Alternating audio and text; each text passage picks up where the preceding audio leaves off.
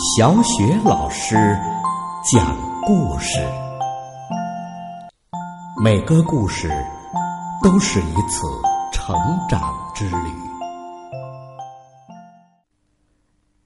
宝贝儿，欢迎收听小雪老师讲故事，并关注小雪老师讲故事的微信公众账号。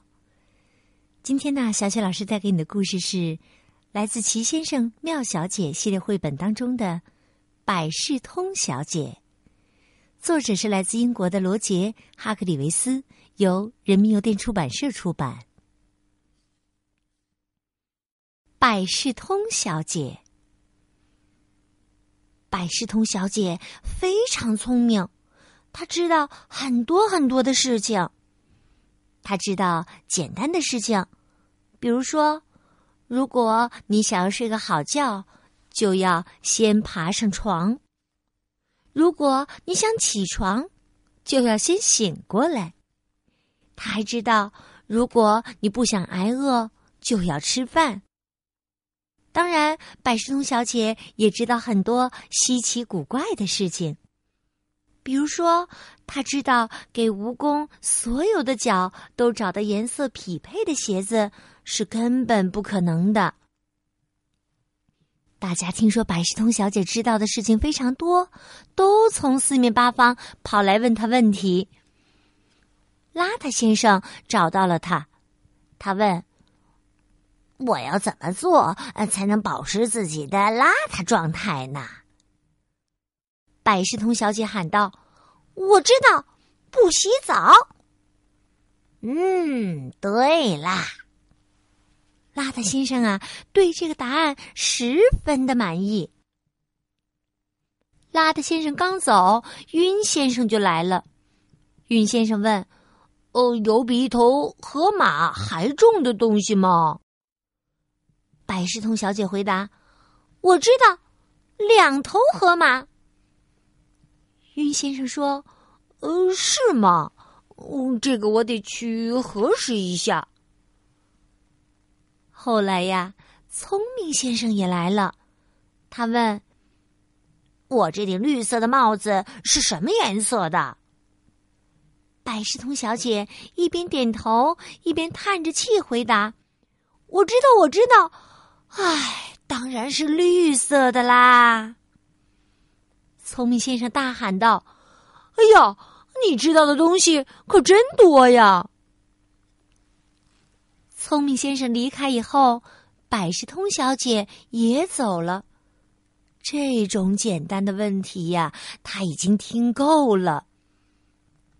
于是他去了一个名叫“聪明王国”的地方旅行，希望那里的人们会问他一些难度比较高的问题，好让他换换脑子。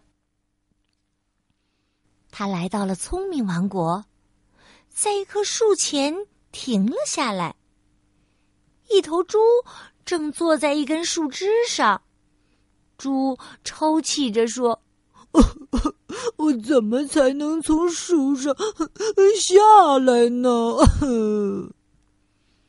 百事通小姐回答说：“我知道，你可以跳下来。”那头猪说：“ 真是个好主意。”说完，就从树上扑通跳了下来。毕竟啊，是聪明王国的猪，它不偏不倚的，正好落在了百事通小姐的身上。这猪啊，还抱怨呢。他说：“你还没有枕头软呢。”说完呢，他就一溜烟儿的跑掉了。百事通小姐没走多远，又遇见了一头大象。这个大象的鼻子啊，打了一个结儿。他用一种很滑稽的声音问：“哦，请帮帮我，我怎么才能打开鼻子的结呀？”百事通小姐回答：“我知道，我来帮你解开。”然后啊，他帮大象把打结的鼻子给解开了。呼，大象啊，终于喘过气来了。百事通小姐一下子被喷到了半空中。呃，大象说：“我现在觉得好多了。”可百事通小姐呀，觉得很不好。她一边抱怨，一边揉脑袋。我觉得一点都不好。大象啊，把它喷出了很远。你知道它落在哪儿了吗？它竟然落在了一头狮子的面前。那头狮子咆哮着：“嗯，我快饿死了，哪儿有可吃的东西呢？”百事通小姐看看四周，可什么也没看见。然后她马上回答说：“我不知道。”说着，她就飞快的跑回了家。幸亏呀，当时狮子还没反应过来，因为在方圆几里的范围之内，百事通小姐是他唯一能吃的东西。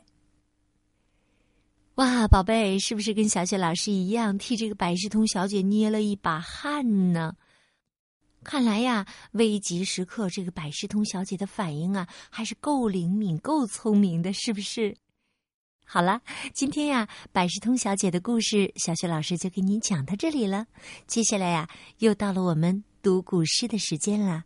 今天我们朗读的古诗是《望天门山》。《望天门山》，唐·李白。天门中断楚江开，碧水东流至此回。两岸青山相对出，孤帆一片日边来。天门中断楚江开。碧水东流至此回，两岸青山相对出，孤帆一片日边来。天门中断楚江开，碧水东流至此回。两岸青山相对出，孤帆一片日边来。天门中断楚江开，碧水东流至此回。两岸青山相对出。孤帆一片日边来。